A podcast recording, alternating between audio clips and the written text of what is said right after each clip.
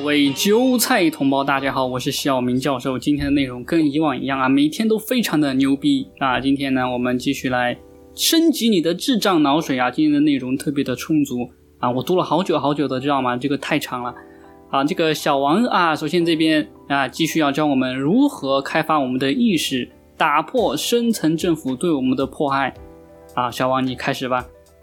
好的，今天要讲步行冥想。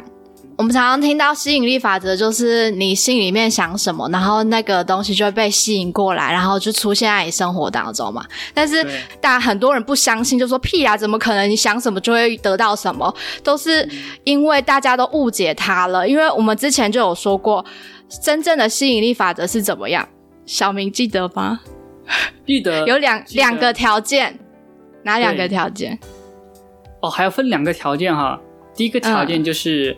你要长期的不断的想，然后呢，你要潜意识里面的要这么想才可以，嗯，吗？不是，怎么不是呢？啊，那是什么？没关系，呃，第一个条件就是你要有明确的意图。哦，对对对，你说的是这个，对对对，对。然后第二个条件就是你要带上你的情绪，你要情绪，情绪，对，感受那个情绪，而且你要就是。你如果长期的去专注的想这个具体的意图以及感受那个情绪的话，你就会传送电磁频率到那个量子场，然后就会量子场就会有电磁对应的电磁频率被你吸引过来嘛。那你的你所想要的事情就会因为这样而吸引过来而发生，这样子。嗯。所以这才是真正对于吸引力法则的理解。但是通常我们在做这种专注的想我们的意图以及感受的时候，通常都是在冥想的时候才做得到。也就是说，我们只有在冥想的时候才会有那种吸引的效果，才会传送出电子波。当我们不冥想的时候，我们又会回到旧有的习惯，然后。跟量子场断联，我们只有在冥想的时候才是跟量子场相连的，然后不冥想的时候是断联的。所以这边要教你步行冥想，就是让你可以睁开眼睛的时候，还是能够跟量子场连接在一起。哦，这么高级。是的，好，好，先跟你讲学步行冥想的目的之后，呃，现在先大概讲一下它的原理，就是当你在。刚开始练习这个步行冥想的时候，你必须先找到一个相对安静的地方，然后等你越来越熟悉这个冥想法的时候，你就可以在任何地方做这件事情，就是甚至在很吵闹的购物中心也可以做了。嗯，好，一开始你要先站着不动，然后闭上你的双眼，呃，把注意力放在你的心脏的部位，然后放慢你的呼吸，带上扬声情绪，然后放开你的焦点之后，再把能量。发散到身体外面的空间，感受到那个能量去充满你的体内以及你的周遭，然后带上你呃你的未来的那个意图以及你的扬声情绪，然后你就可以慢慢睁开眼睛，开始你的步行冥想了。那你在睁开眼睛之后呢？你不要看任何的人，也不要注意任何外在的事物，你要持续的开放你的焦点以及注意力，呃，保持在出神的状态当中。那你正在步行冥想的时候呢？你正在行走的时候，那个行走的你就是那个未来的你。你要像一个富足的人一样行走，像一个很有钱的人一样思考，健康的人一样活着。就是你已经拥有了你一切你所想要的一切，然后。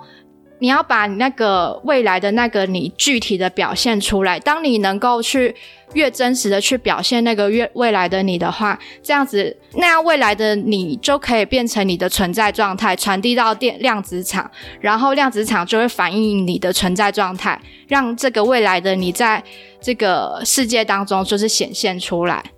嗯嗯，然后你要记得就是。这种冥想法并不是要让你从中得到什么，因为你越试图的去想说想要取得一些什么，想要取得财富啊，想要取得成功或者健康，就是你如果一天到晚想着自己好想要发财，什么时候发财的话，那那发财，那这样子就代表你没有，就是你还没有得到啊。因为你想要去取得它，对你想要去取得它，代表你还没有得到。但是你应该要做的是，你要成为那个已经发财的你，你已经发财了。对，这样子量子场才会去，因为你如果一直处在那个没有得到的状态，那量子场就会反映，真的反映出没有得到的状态。如果你成为一个已经发财的人，那量子场才会反映出来。这样。哦，我还以为你要说什么，你不能，你不能有功利心，你要纯洁，不然的话就得不到了，还是什么的，对吧？哦，原来不是这个样子的哈。不是的，我没有。对呀，对呀，这太肤浅了。嗯，好，然后。现在要讲，开始讲步行冥想法的具体的细节要怎么操作了。嗯，呃，一开始像刚刚讲的，先找到安全、相对安静的地点，闭上你的眼睛，切断你对于外在环境的连接，然后把自己安顿于当下，然后把你的注意力放在你心脏的部位，从你心脏的部位吸气、呼气，呼吸越来越缓慢，越来越深入。持续两分钟，然后创造出扬声情绪，让这个扬声情绪保持两到三分钟，发散到身体周遭的空间。脑海中浮现出你想要的那个未来的意图，想起你所设定的那个符号，还记得我们之前几集讲到的那个 J 的符号，或者是三百万的符号，带上扬声情绪，然后保持这样的状态两到三分钟。接着，你就可以慢慢的睁开你的眼睛，然后先不要看任何周遭的事物，扩大你的焦点，在出神的状态下，把觉知放在身体周围的空间，然后睁开眼睛开始行走。然后你跨出的每一步呢，都是以你新的自我在行走。嗯，让你未来的那些画面，就是浮现在你的脑海当中，去感受这个画面。继续步行大概十分钟之后停下来，然后重新调整一下你的能量，保持这股能量五到十分钟。接着再睁开眼睛，一样保持着出神的状态，然后带着你的意图开始行走。然后你的每一步跨出的每一步都是那个未来的你所跨出的。好，重复以上的过程两次，最后一次停下来站着不动。然后把你的手放在你的心脏的部位，去感受自己能够去接收那些你所创造的事物，然后心中充满了感恩。这就是整个步行冥想的具体的操作。嗯，那我现在提供一一个实例，就是真的有去实行步行冥想的案子。这个人叫做泰瑞，然后他透过步行冥想去疗愈了他童年的创伤。就是他有一次，他大概实行这个步行冥想有一年的时间，然后他在某一次步行冥想的时候，感受到一股电流从头顶灌注到体内，开始情绪开始都在释放，他的身体正在释放他前半生所集结在身心里面的所有的情绪。泰瑞感觉到有大量又浓又黑的物质带离了他的身体。他觉得这些黑暗的物质呢，是他过往的创伤。那其中一个创伤就是他八岁的时候，他爸爸差一点自杀死掉，然后这这件事情让他的人生蒙上了一层阴影，让他没有办法再相信这个世界上存在着无条件的爱。他觉得他所他身上的所有的那些创伤，那些自我受限的信念呢，都消失的无影无踪了。这边所讲的信念呢，就是他从小到大。可能无意间被灌输的信念，像是我很糟糕，我什么都做不好的这类的信念。通常这类的信念是从小到大所累积下来，它几乎都已经是储存在你的潜意识里面根深蒂固了。所以要去改变这类负面的信念是非常困难，通常都要去经历漫长的心理治疗，因为心理而且心理治疗又很贵，连心理治疗有些人做了好几年心理治疗都不见得能够去改变这样子。这么牢固的负面的信念，那我觉得他使用这种步行冥想，才一年的时间就可以一次把所有的这种负面的信念全部一次根除，我觉得很厉害。就是因为甚至心理治疗在解除这一个一个的负面的信念的时候啊。他是必须要是一件一题一件一题的去做的，一个一个去删除的。但是他这样子一次，他这次的经历是一次就把所有的黑暗的物质给他全部消失，我觉得很厉害。然后他体验到了真正的解放，以及体验到自己的存有。他，然后感受到他跟万物合而为一，感受到自己是真正接接近了那个真实的自己，就是真的在去解锁这些负面信念的时候，你是真的可以感受到那个真实的自己，你终于可以在你的人生当中真正的做自己了。好，大概今天就讲到这边。好的，好的，好的，知道了，知道了呀。这个今天太牛逼了，就是我一直跟大家大家讲啊，就是大觉醒过后。有很多的职业啊，他们会失业。一个呢是医生，大部分都会失业啊。另外一个呢就是心理医生，知道吗？啊，还有什么所谓的很多的其他的职业都会掉落神坛，比如说程序员，比如说这个搞金融的啊，都会掉落神坛。这个之前我跟大家说过了啊，因为他们。你以为他们很牛逼，其实因为他们藏着很多我们不知道的事情。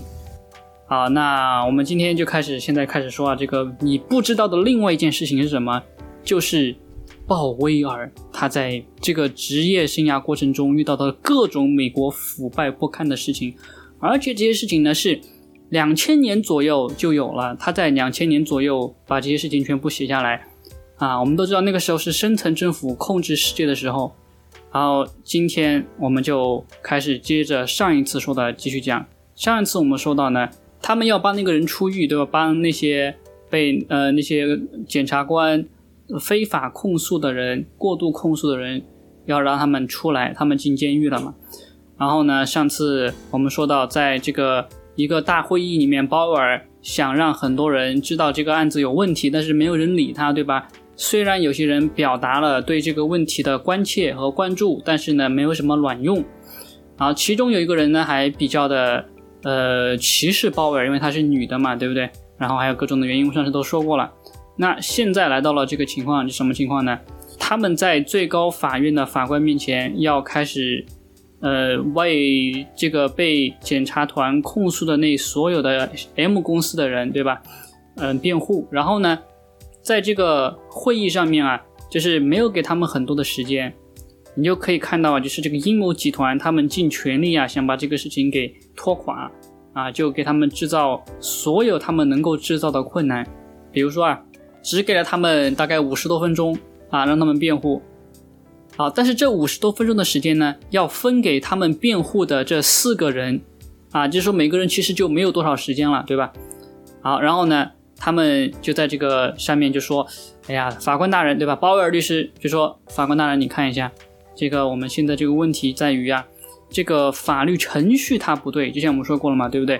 这个法庭的审审判的这个过程中有很多的不符合法律规定的地方，鲍威尔呢就把这些规定一五一十的就说出来，对吧。但是他想的是什么呢？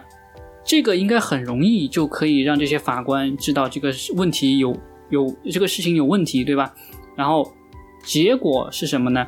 所有的法官在台上啊，就对到鲍威尔产生敌意，知道吗？滚你妈的这种感觉啊！鲍威尔没想到，为什么呢？因为呃，台上那些法官基本上都是跟鲍威尔很亲近的人啊。其中有一个法官就是当时啊，相当于是鲍威尔的这个导师，知道吗？让他从这个新手菜鸟律师一直变成一个独当一面的牛逼的律师。啊，这是一个导师级的人物。还有呢，其他的几个律师都是跟鲍威尔工作过的啊，都是知根知底的。哇，结果他们就不理鲍威尔，他们就觉得什么呢？那个检察团说的肯定是对的。比如他们就非常的相信这个 M 公司就是在帮这个伊朗公司做假账，帮这个安德森会计公司做假账。然后呢，说他们用什么这个汇钱欺诈啊，什么欺诈，就之前我们已经讲过了，对吧？啊，就说这个没有什么好好判的，对吧？这个文件写的很清楚，对吧？好，这个鲍威尔就一就苦苦口婆心的就说啊，这没对，哪里不对，哪里不对，不听，没有人听他的，鲍威尔律师就崩溃了。在这个时候啊，突然在台上有一个法官，他就，嗯，这个啊，我来给大家说一句啊，这个鲍威尔啊，他说的有道理啊，这个事情呢要这么看，怎么看，怎么看，怎么看。然后其他法官一看，哇，有人出来带风向了，对吧？好的，就开始听了，啊，结果越听就觉得哇，这个有问题，越听哇，真的有问题。最后整个上面的法官全部就转向了，就觉得这个事情有问题。除了一个法官，一个法官觉得，哎呀，这个事情虽然有问题，但是我觉得，对吧？你不能就证明他们没有罪啊，他们可能还是犯了很多的什么不合规矩的这个罪过呀，对吧？就这样的啊。但总体来说，他们的风向就差不多已经转变了。好，在这个时候，那些被冤嗯住被判住冤狱的人，已经在监狱里面待了两百多天了。他们在这里辩护过后，还要等这个检察团的人来，让他们再来陈述他们那边的道理，对吧？然后他们那边上庭过后呢，怎么说呢？法官大人，你知道啊，我们这个案子是绝对不会判错的。啊，他们一定做了这个这个事情，做那个那个事情啊，他们肯定犯罪了啊，其一定要把他们关起来，就这样的，知道吗？鲍威尔这边就看的就很气嘛，对不对？啊，就说你怎么能这么说，对不对？我们这些完全都是呃已经证明是胡说八道的东西，他还拿在台面上来说啊，就是呃，他就看那个法官读的那些文件啊，就是检察团呈交的文件，对吧？没有一件事情是真的。全部是假的，但法官就认为那个事情是真的，那最后法官啊也被搞到崩溃了，啊，法官就很生气，对吧？这这么多的案子，这么多错误，你居然跟我说没有错误，你滚，对吧？啊，然后呢，这个鲍威尔他就说，对嘛，就是你呃，这个法官什么事情都不知道啊。当时我跟你讲了嘛，对不对？这个法官他们不是要读那个布兰迪材料，对吧？布雷迪材料。什么是布雷迪材料？我再重复一遍，就是能够证明被控诉的人他无罪的材料叫布雷迪材料。好，当时呢有一大堆的布雷迪材料呢，不是被呈交给法官了吗？然后呢，鲍威尔他们这个团队的人就问这个法官，就说你到底有没有读那些文件？你读了的话，就可以知道啊，这个被控诉的人是无罪的。但是那个法官当时明显就没有读嘛，对不对？这里的法官也是一样的，他们也没有读啊，因为。嗯，这个材料它不是那种特别好懂的，就几个纸条就可以概括完的材料。这个是什么材料呢？就是一大堆的文件，而且是手写的文件啊。有些他字写的很潦草嘛，对不对？你怎么可能这么快就读完了啊？最少也要在一个非常完整的环境下，一个星期你才能把那些东西读完啊。就这么多的文件，然后呢，那些法官说没有，我们我们已经读完了，纯粹扯淡嘛，对不对？鲍威尔就说。你明明就没有读完，对吧？你偏偏说你读完了，你也不可能读完了。所以说，嗯，这个问题，呃，明显就是程序上有问题啊。而且，嗯，所有的法官，第五巡回法庭的法官，就是全部否决了鲍威尔第二次提交的，就是请求先把这个被冤枉的那些犯人释放的这么一个请求，对吧？全部回绝了。就说那些人本来这个时候不用待在监狱的，但是法官就说他们必须要待在监狱。然后呢，在一番挣扎过后，这个法官他们终于看到，哇，原来这些检察团是臭傻逼。然后呢，就把那些检察团全定的罪一个一个一个全部取消了。然后呢，那些冤枉被冤枉的大多数的那些犯人啊，这些 M 公司的那些人，全部都被判立即释放回家。啊，就这个时候，刚才跟你说嘛，已经住了两百多天的监狱了啊，都要将近三百多天了啊，都要住一年了。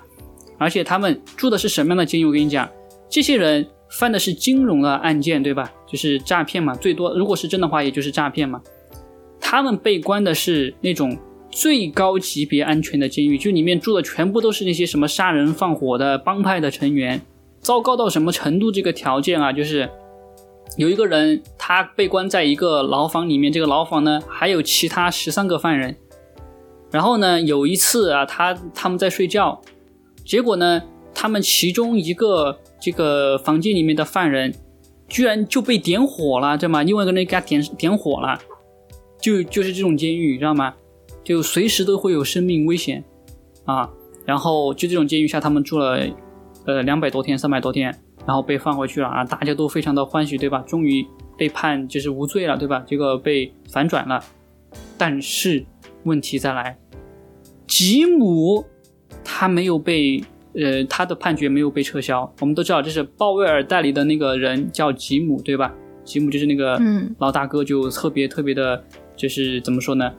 倒霉啊！就是他是其中嫌疑最小的人，就是他是那个公司的。一个高层吧，对不对？但是他当时都没有直接参与那个电话，知道吗？就是他们当时在做这个交易的时候，这个人他都不在那个现场，啊，他就被现在他是那个唯一他的罪没有被清除的人，没有被反转的人。好，然后呢，他们就回家嘛，对不对？回家，然后呢，当时所有的人都在那里等着接人嘛，啊，结果。鲍威尔就跟所有的人就说，对吧？啊，你们这个亲属回来了，你们老公回来了，你老婆回来了。但是看到吉姆吉姆的老婆，鲍威尔就，你老公没回来，啊，但是我们知道他应该会回来的。我们已经向法院提出了诉求，对吧？这个最高法院他们已经说了，这个呃已经撤销了对这个案子的判决，怎么怎么怎么样。所以说我们知道吉姆一定会回来的，对吧？吉姆的老婆叫南希，对吧？南希就。很伤心嘛，对吧？其他人都回来了，就我老公没他妈没回来，对吧？好，嗯，这个为什么她老公没回来呢？你知道吗？因为这个牵扯到一个面子的问题。这个法庭，他们把所有的罪犯全部都撤销罪了，对吧？就说明之前判的是错的嘛，对不对？你要说全部都完全无罪，那个法庭的颜面往哪里放？然后。这个吉姆就是那个替罪羊，你知道吗？就是所有人可以无罪过后，一定要有一个人必须要有罪。好，然后他说什么呢？嗯，吉姆啊，你你等着啊，我马上就把你救出来。然后呢，向法庭提交了这个再次提交了这个请求，对吧？释放吉姆，法庭再次拒绝。好，吉姆被关的牢房也是那种最高级别安全级别的牢房。吉姆呢？他在牢房里面是什么样一个情况呢？就是他是跟一些其他的那些极端恐怖的犯罪人员关在一起嘛，对吧？他自己是不是那种罪犯嘛，对不对？他就在那里就怎么样呢？就嗯扫厕所、清理厕所。你知道监狱的厕所是怎么样，对吧？啊，就很脏啊，那个监狱的环境非常的差，到处都是虫子什么的啊，然后呢又不洗，然后呢说要跟其他人就住在一起。他就负责清理那个厕所，啊，然后呢，厕所经常会堵住嘛，就有人去清理那个厕所嘛，对不对？就其他人拉的屎、拉的尿啊之类的，对吧？然后呢，嗯，这个关于呃其他的犯人，他们住在同一个房间里面的时候呢，是完全没有任何的隐私的，你尿尿、你拉屎什么的，别人都都都能看到，你知道吗？他就在这个环境下，就就就一直在生存啊。这个时候他已经差不多。也要住到三百多天了，在监狱里面被关了三百多天了，就住监狱就住这么久，对他的精神跟肉体都是一个极大的一个压迫。就是说，你不仅要防止跟你住在一起的人要攻击你，你还要防止狱警攻击你，因为狱警他们也很变态嘛，对不对？啊，然后呢，他们也每天吃不好睡不好，就这样啊，然后呢，鲍威尔就坐不住了啊，就是说。怎么能够这个样子，对吧？就开始了一系列拯救吉姆的行动。然后呢，他就到处去找律师，呃，去找那个法官啊，去找那什么，一直在到处的苦口婆心的说，做各种的法律程序，做各种法律的辩论。但是你知道法庭这个东西，对吧？旷日持久啊，他就一直这样拖，就这样拖，就这样拖。而且呢，这个吉姆每天不是在监狱里面有打电话的时间嘛，对不对？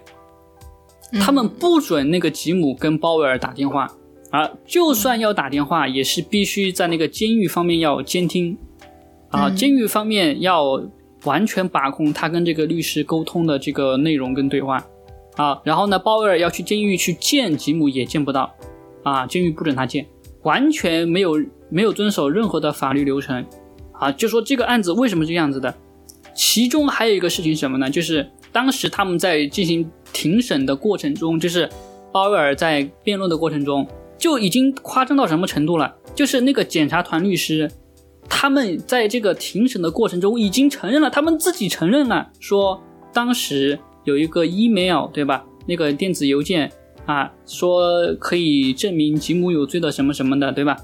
那些邮件呢，是他们自己，他们用那个词叫合成，其实就是编，对吧？他们自己合成出来的。啊，不是吉姆自己写的，但是他们说是吉姆自己写的。然后呢，还有一个事情什么呢？当时他们不是调动了 FBI 吗？然后呢，审问了这个吉姆，审问了几千个小时，对吧？这几千个小时下来，会有一个报告，啊，这个报告叫三零二报告，啊，这是一个标准的程序嘛，这个标题对吧？这个三零二报告呢，它会被交到这个检查团手中，检查团拿到这个三零二报告呢，就会研究它，然后呢，把其中有问题的地方就提交给法官。但是他们不是这么做的，怎么做的呢？触目惊心，知道吗？首先，他们拿到这个三零二报告过后，他们没有把原件交给法院，他们是自己还是那个词合成，他们删删减减，删删减减，把其中的部分断章取义拿出来。就把那个有问题的部分摘出来，交给那个法官。更扯的是，FBI 把原件三零二的原件删了，它销毁了。就其中任何一个程序上的问题都可以作为这个方案的证据。就这么多的问题，但是没有。所以这里不是鲍威尔说的啊，这是我们自己看了这个事情得出来的结论，就是 FBI 跟检察团跟这个司法部是一伙的，同流合污。但是鲍尔没没没没明的这么说，但这个已经很明显了。好，那这个 FBI 他们的证据呢也被推翻了，在这个情况下，吉姆还是放不出来。法庭他们就认为自己，对吧？不能这么这这么大的问题居然都通过了，对吧？法官都已经，当时有一个法官都已经，呃，发飙了，知道吗？为什么这个东西能够通过？这么多的程序问题。啊，但是还是没办法，吉姆还是放不出来，对吧？还要走另外的什么什么程序，对吧？啊，吉姆在监狱里面都待成什么样子了，知道吗？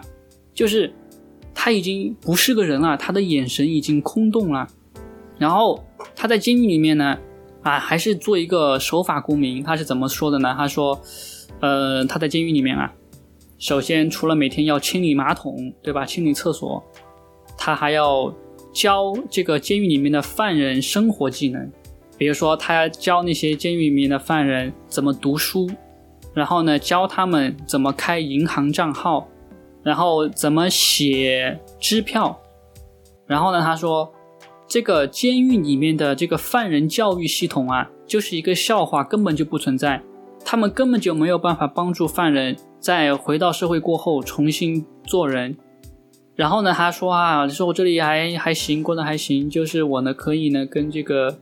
我这里跟监狱里面的这些犯人、这些帮派成员都交上朋友了。嗯，我刚刚想到，就是你刚才讲到监狱里面的环境，让我想到就是，我觉得监监狱的这种环境根本就是让一个人就是进入这种生存的模式的状态。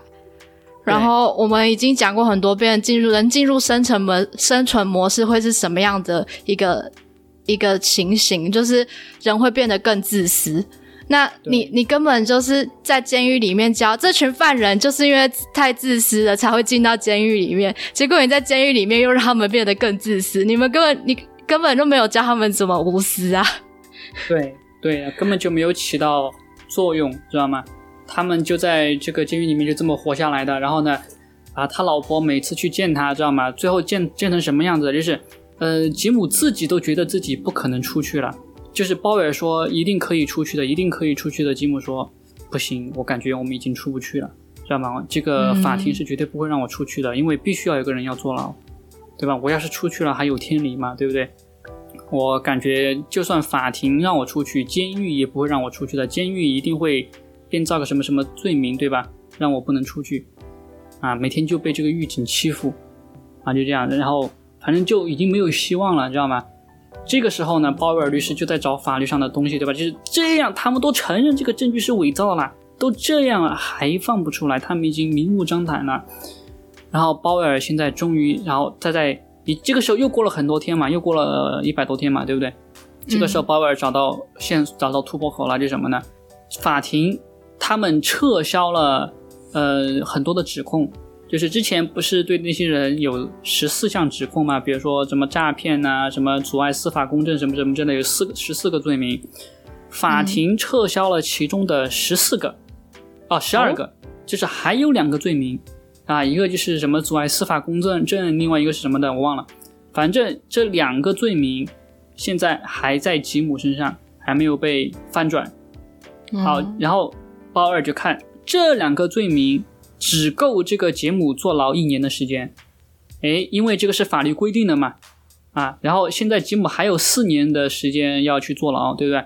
他说，那你这个法律规定最高阶的只能坐一年的时间，现在他还要再坐四年牢，这不是扯淡吗？对不对？就向法庭提交诉讼请求，对吧？是说他坐牢已经坐满了，你不能再关他了，因为这些罪名都被撤销了。然后他就发出去，发出去过后就没有办法入睡，你知道吗？就很不安稳。为什么呢？因为觉得法庭会不会真的就把这个给这个请求给同意？因为呢，他当时在法庭那边有一个联系人，那个联系人打电话就来说，他觉得法庭应该不会同意的。他在第五巡回法庭工作这么久，对吧？啊，他知道那些法官的脾气是什么，对吧？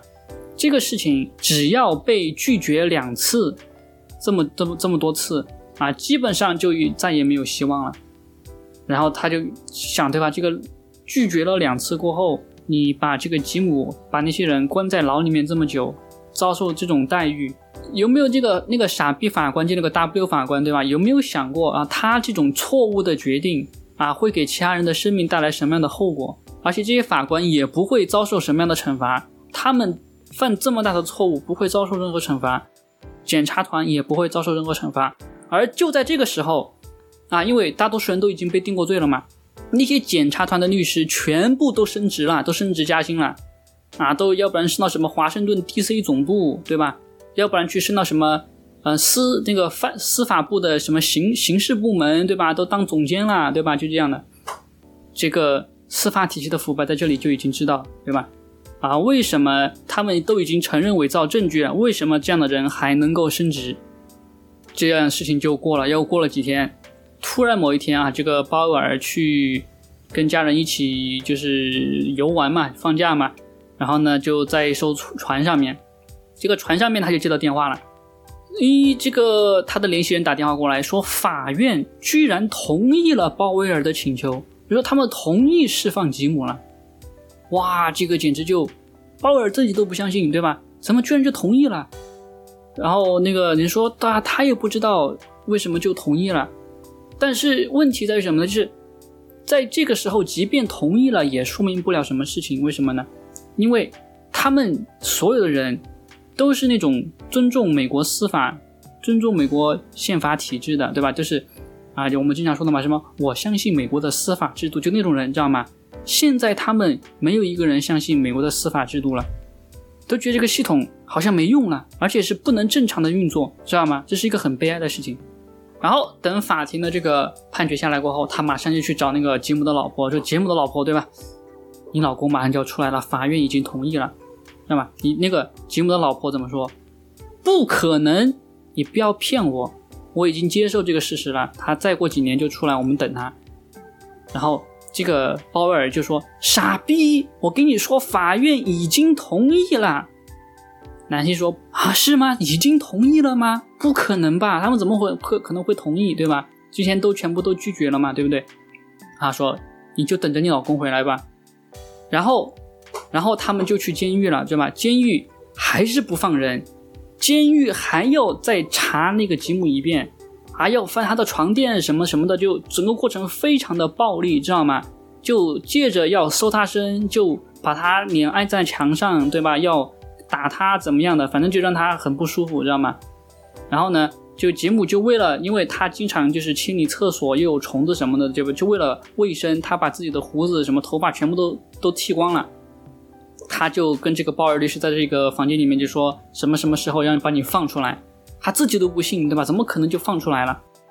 反正后面又曲折剥离，经过了一系列的这个程序，知道吗？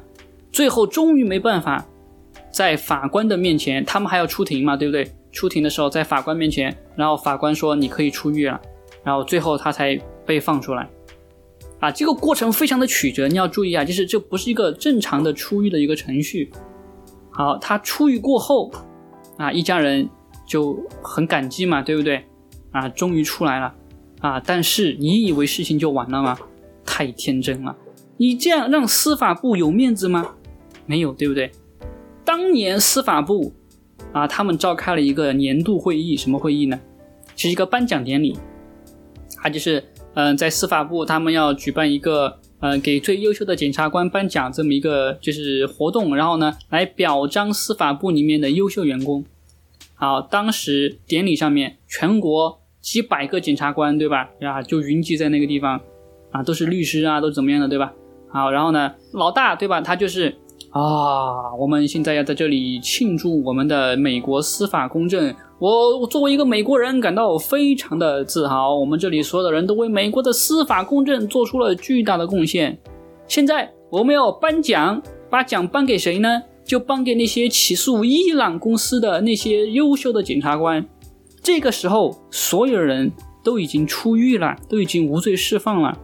他们还颁奖颁给那些就控诉伊朗公司的那些检察官，他们不仅升职，他们还得了奖。然后以为事情就完了吗？太天真了，事情还没有完。什么呢？就是那些人他们得奖过后就要升职加薪嘛，他们又要再升职，又要变成就是更老大的老大啊。然后他们就去被调去了跟一些非常好的就是很正义的律师的部门跟他们一起工作。然后呢，这个司法部他就说什么呢？哎呀，这个我们现在这些伊朗检察官的团队啊，他们都已经升职加薪了，对吧？啊，现在这个团队我们要补充新人，对吧？怎么补充呢？我们就从那个地方调过来一个检察官，那个地方调过来个检察官，那个地方再调过来个检察官。然后呢，这些检察官呢，啊，他们要重新起诉那些 M 公司的人，重新再起诉，还是以原来罪名起诉他们，说他们欺诈、他们诈骗什么的，重新来一道。好，本章节到这里就完了。下一章他就会讲这个司法部还怎么打算起诉他们？为什么呢？因为你这样全部都无罪了，让这个司法部很没面子啊，对不对？因为鲍威尔律师太强了啊，所以说他们现在要再起诉一遍。这个时候已经过了几年，已经过了七八年了，对吧？这些人在法律这个司法体系下被折磨了七八年，现在又要被折磨一遍啊！下一步会发生什么事情？我们。下次再看啊，我们这次就说到这里吧。如果你喜欢今天的节目，可以请小明喝杯豆浆，我们会用新鲜的肝持续更新播客，赞助链接在描述栏哦。如果你想看小明英俊的脸庞玩游戏，可以关注小明新开的油管频道低级黑小明游戏 Gaming，也可以加入 Discord 群或者电报群与小明语音互动。感谢各位的收听，我们下次见。